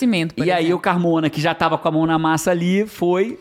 Comecei Aprendeu. A, sair, a sair desse processo. Ali eu lancei o- esse cargo que eu criei para mim, chamado CVO. Porque eu entendi, eu não sou nem CEO, nem programador. Estava começando a entender de marketing, também não sou CMO. E eu preciso criar um jeito que eu não seja o gargalo desse negócio. Ali que foi esse pontapé do equity. É Glossário que sai da média. CVO. CVO. Chief. Visionary Officer. Exatamente. Eu falei, vou criar um cargo diferente aqui para ser quem? O visionário. Eu não posso ser gargalo, eu tenho que saber qual que é o próximo passo. Para onde a gente vai. Deixa eu falar com o cliente, deixa eu entender, deixa eu passar a diretriz aqui. Ser esse tipo de, de pessoa. E ali que eu entendi esse processo, que acho que foi um pontapé para o equity, que dava essa oportunidade. Se esse negócio funcionar sem mim, ele tem valor e ele vai, pode ser vendido lá na Perfeito, frente. perfeito. Então ali começou um pouco dessa investigação né, para desenhar. Mas no começo eu não pensava também em vender. Eu entendi que eu podia comprar umas empresas para crescer. Aham. Então a gente já estava num tamanho grande ali. Eu comecei a, a fazer prospectar e peguei uma outra, comprei uma empresa de webinários na época, a 99 Webinar. Então a gente começou esse movimento. Mas ficou rápido de empresas muito maiores que a gente também se aproximarem e, e falarem, pô, será que não é bom a gente juntar e, e crescer? Aí começaram a aparecer, As né? oportunidades As de evento de liquidez. Apareceram exatamente as oportunidades de evento de liquidez. E aí, quando isso começou a aparecer, sei lá, conceitualmente para mim, né, demorou alguns anos ali, mas o, mais para entender o processo, que realmente para uma empresa não se depender de você, ela precisa ter algumas métricas que a gente, quando é empresário, não, não faz. Que é tipo, quanto que a empresa está crescendo, qual que é o lucro líquido dela, porque a gente mistura, aí que entra aquele negócio, não, ela tem que funcionar sem isso. Quanto que é o teu real salário, não retirar de lucro. Governança, que é tá tudo certinho. Aí começa a vir umas palavras como fiscal. EBITDA, o EBITDA, e É. você não sabe que raio é isso. Ah, é isso. Então eu comecei a aprender sobre isso e desenhar esse modelo, né? É, mais aberto e transparente. Até porque se pensar em chegar no evento de liquidez, a empresa é pública. Então todos os dados têm que ser público.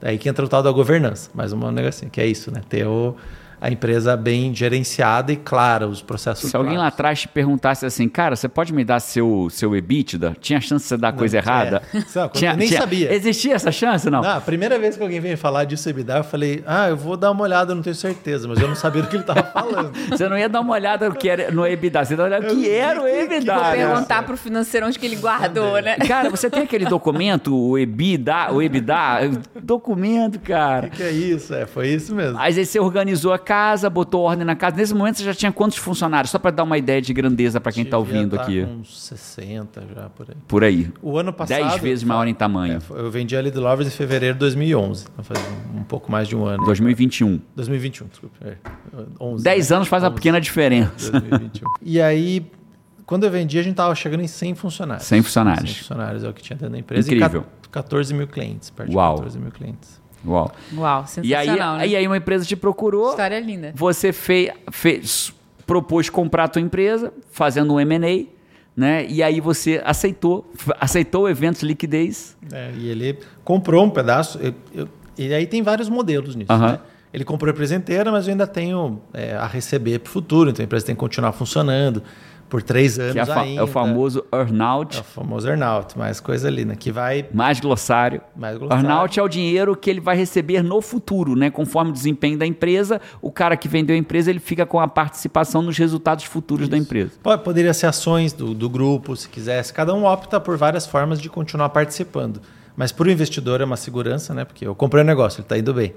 Não, tirou pessoa daqui, ele não vai tão bem, então você fica ali também ajudando a fazer essa transição. Ó, eu notei as coisas que me chamaram a atenção, né? Primeiro, continuou trabalhando. Isso me chamou muita atenção, né? Falou, cara, olha, não tem, não tem, não tem sonho infantil aqui, né? O Diego, ele na hora que ele começou a criar o Lead Lovers, que foi a empresa que ele vendeu lá na frente e trouxe para ele essa saída que seis anos depois que pode fazer ele se ele quisesse parar de trabalhar poderia pro resto da vida, né? Ele começou no começo, ele continuou trabalhando, mantendo o gera grana dele, o GG dele, né? O gera grana para que o come grana. Então a gente tem muita gente aí fazendo loucura no mercado. Eu vou largar tudo para não sei o que. Calma, cara, tem mais de um jeito para você fazer isso. Né? Eu não larguei meu emprego público quando eu fui viver de coaching no primeiro momento. Eu comecei a ter cliente pagante, que era o meu come. Você fui, tinha fui Gera Grana e Tinha foi- Gera grana e fui no Come Grana lá. E fui investir em coach, fiz uma formação e mantive meu emprego ali. Né? Aí quando aqui ficou grande o suficiente, ficou fácil largar aqui. Né? É, é, eu explico às vezes para meus alunos o seguinte: falo, cara, como é que você muda de vida? Você tem uma ilha que é onde você vive hoje, a tua vida atual, do jeito que ela é hoje.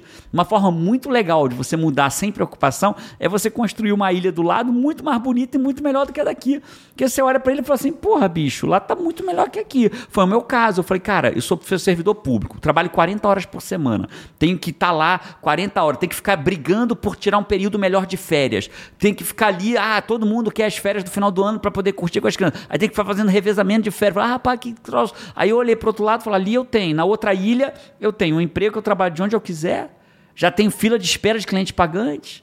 Posso trabalhar de onde eu quiser com um computador, com conexão de internet, aquela ilha tá mais bonita. Aí eu larguei essa ilha e fui para a ilha de lá. E uma coisa assim que eu ouço muitas pessoas falarem, é tipo assim, mas eu trabalho, preciso trabalhar e tal, como que eu vou construir esse negócio novo?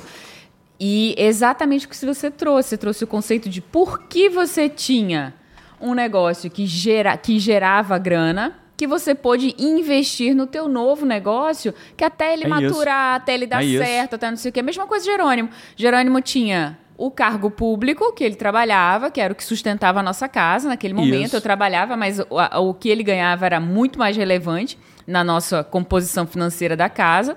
E aquele, porque ele tinha aquele trabalho, ele conseguiu investir, estudar para uma outra coisa, descobrir Ah, a mas eu- carreira, ah. começar do zero como coach, lotar a agenda, porque você não começa se bancando, se pagando. Ah, mas eu não tenho, eu não tenho uma empresa e nem tenho um serviço público. Mas você pode ter um emprego tradicional. A gente está dando esse foi o exemplo do Diego, esse foi o meu, mas é o que muita te gente faz com pra emprego construir a tradicional. tua outra ilha, a tua segunda ilha ali, isso, né? É Trabalho depois do trabalho. É isso, eu trabalho Agora, depois do trabalho. Às vezes não cabe. Sabe por quê? Porque muitas vezes a própria vida que a pessoa vive, uma vida com esse único emprego e tal, já não tá cabendo. Porque ela não tem um método para organizar a vida, para produzir. Ela fica ali com muito esforço. Ela fala: Meu Deus, se eu E arrumar outra agora? coisa pra fazer, eu vou morrer, porque eu não vou dar conta. Então deixa, deixa eu pegar a tua bola levantada, Paty. Deixa eu dar um presente para quem tá ouvindo a gente aqui. A gente tem um- um- uma publicação semanal para ajudar as pessoas a assumir o comando da sua vida e irem para o próximo passo. É o 321 agora. Toda semana eu tenho um encontro com você. Segunda-feira eu mando uma publicação para você. Eu sento, eu escrevo para você. Por que, que é o 321 agora? 3, eu trago um pensamento de uma pessoa, um pensamento que fez diferença na minha vida ou que eu vejo potencial de fazer na sua. Né? Eu trago um pensamento. Dois, né? eu trago a lógica por trás do pensamento. Um, eu trago uma ação para você fazer a partir daquele pensamento. E o agora, agora vai lá e faz. Então, se você quer evoluir toda semana para te levar na direção de ter mais tempo, te levar na direção de assumir o comando da sua vida, de forma gratuita, essa publicação ainda é gratuita. A última vez que meu time falou, tinham 11.350 assinantes essa publicação. Né? Então, ainda é gratuita. Então, se você quiser assinar de forma gratuita, né, o 321 agora, que você vai receber toda segunda-feira no teu e-mail, o link vai estar na descrição desse vídeo ou do podcast onde você estiver ouvindo. Ah, no lugar que eu estou ouvindo não tem link. Então, você procura a gente no YouTube, porque às vezes o lugar que você está não tem link mesmo. Tem plataforma de podcast, você não consegue botar Mas link. no YouTube sempre tem. No YouTube sempre tem. Aí você Cara, procura lá, publicação podcast é sensacional, 103. 321 agora. Eu sou fã. É, a Paty é fã. Você procura arrasa nessa publicação, coach. É, às vezes Quem eu- sabe o Carmona aparece algum dia nessa publicação. na que você foto sempre lá. coloca uma Porque foto. às vezes eu junto. escrevo 321 agora antes do Carmona do chegar. Carmona Eu chegar. tomo um café com ele, às vezes eu tô escrevendo e depois o Carmona chega. Às vezes ele vai embora e eu É. escrevo. Cara, e assim, uma das coisas pra gente investir, que eu acho que pra montar uma empresa, pra ter equity, pra ter lucratividade, pra dar certo na vida, pra construir uma família, pra todas, pra tudo que você pensar, você vai precisar do recurso tempo. Isso que você falou, ah, você, você- é, uma, é uma publicação que te ajuda na direção de assumir o comando e ter mais tempo. Mas você não vai ter mais tempo porque vai sur, vai, vai brotar no bailão um minuto a mais, porque ninguém consegue fazer brotar nem um segundo a mais na sua vida. Todo mundo tem exatamente as 24 horas. Então, a única maneira de você fazer, abrir espaço na tua agenda, é ser inteligente sobre como que você usa esse tempo, né? Você aprender, você assumir o comando e, e usar um método para você ter produtividade Isso. ali e ver horas se abrirem para você construir essa tua próxima ilha. Seja a ilha de construir o teu próximo negócio, tua próxima carreira. Viver de coaching. Viver de coaching. Mudar né? de empresa, mudar de emprego. Mudar de vida. Eu acho que esse é um fator comum, que é um baita desafio. É isso. E se tem uma coisa que eu sei fazer, Fábio, Na é você vida das pessoas que querem abrir mudar tempo na coisa. sua vida para fazer o que você quer fazer. Então, se você quer vencer a procrastinação, começa lá assinando. Ah, qual é o próximo passo, Paty, Jerônimo? Assina o 321 agora. 321 agora. É gratuito. E se você quiser seguir o... ca- Carmona, você vai aparecer na foto de uma publicação um dia? Opa! Pode ser uma promessa? Uma publicação? claro. Tô- Beleza, vamos, mar- vamos marcar um café eu- no 321 agora, porque sempre vem a, bota a foto onde eu estou escrevendo 321 agora. E se você quiser, se você quiser seguir o Carmona, não. Você vai, vai lá seguir o Carmona no Instagram dele. Pode ser no Instagram, Carmona? Isso aí, isso aí. Arroba Diego Carmona. Diego L. Carmona. Arroba Diego L. Carmona. Lá uma foto vermelhinha não tá na paleta do Não podcast tá na paleta, é uma foto vermelhinha. Acha lá Diego L. Carmona, arroba Diego L. Carmona. Segue ele. Né? E ele não se aposentou, não. Foi uma brincadeira. Na verdade, ele tá entendendo agora o próximo passo, né, Mas Carmona? ele poderia, ele anda de Tesla, o carro dele não estaciona sozinho no controle remoto. Tá, mas provavelmente ele vai vir aí mentorando Mas acho que pessoas ele vai nessa jornada, pessoas vai ajudar muitas jornada. pessoas nessa jornada de mentoria. Parece até que tem uma- um call marcado com a Paty para quinta-feira agora, para ajudar a ter clareza. É isso, Paty? Posicionamento. aí, Posicionamento. rapaz, fazer ajudar é a para que isso fase. aconteça aí Mas mais o Diego rápido. tem muito para ensinar para você que tá ouvindo a gente, para mim, para Paty, nessa área que ele já passou, né? É, não ouça a opinião das pessoas, ouça o resultado delas.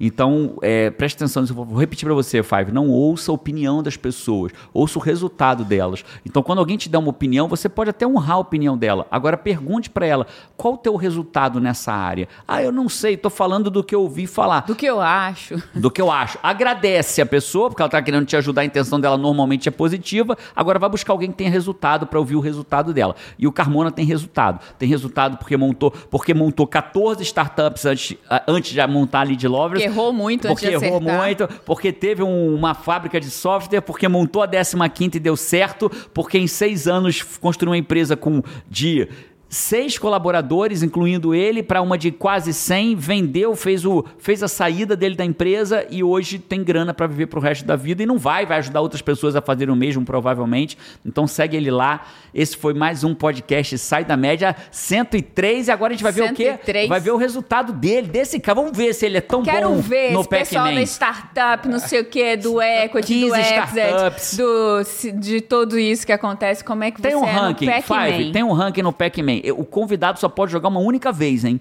Tá ali, ó, Pac-Man ali, ó. Uma única vez. O, o, jogo, o que fizer, a pontuação que vale.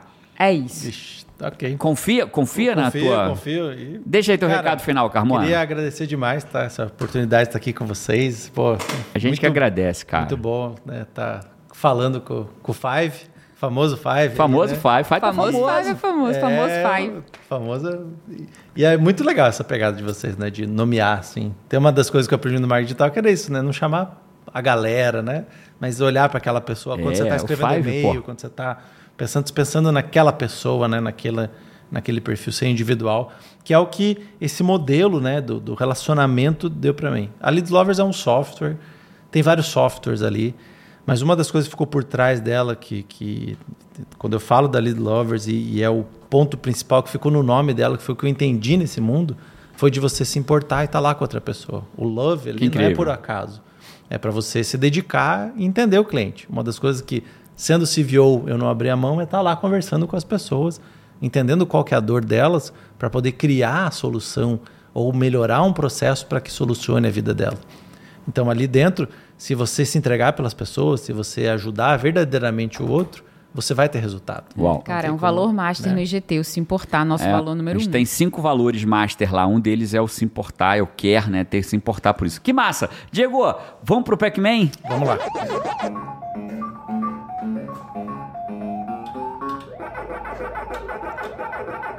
Foge do fantasminha. Leva jeito, hein? Menino esperou o fantasminha chegar. Ele acha que os fantasminha vão ficar esperando ele pra comer o fantasminha. É não, bicho, o fantasminha vai fugir de você mesmo. Vida difícil, rapaz. Ah, Ai, 1420 na primeira vida. São três, são três. Ah, é, continua.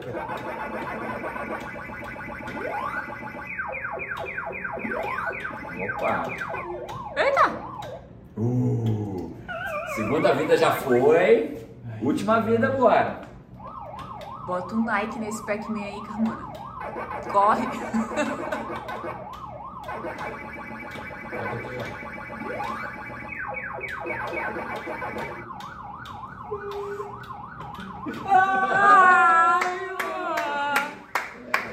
Três quatrocentos e vinte, não bateu o recorde, mas neste momento você é o segundo colocado. Foi bem. Sala de palmas. Sala de palmas, aí. Ah, a gente se vê por aí no próximo podcast. Um abraço e vamos lá. Tchau.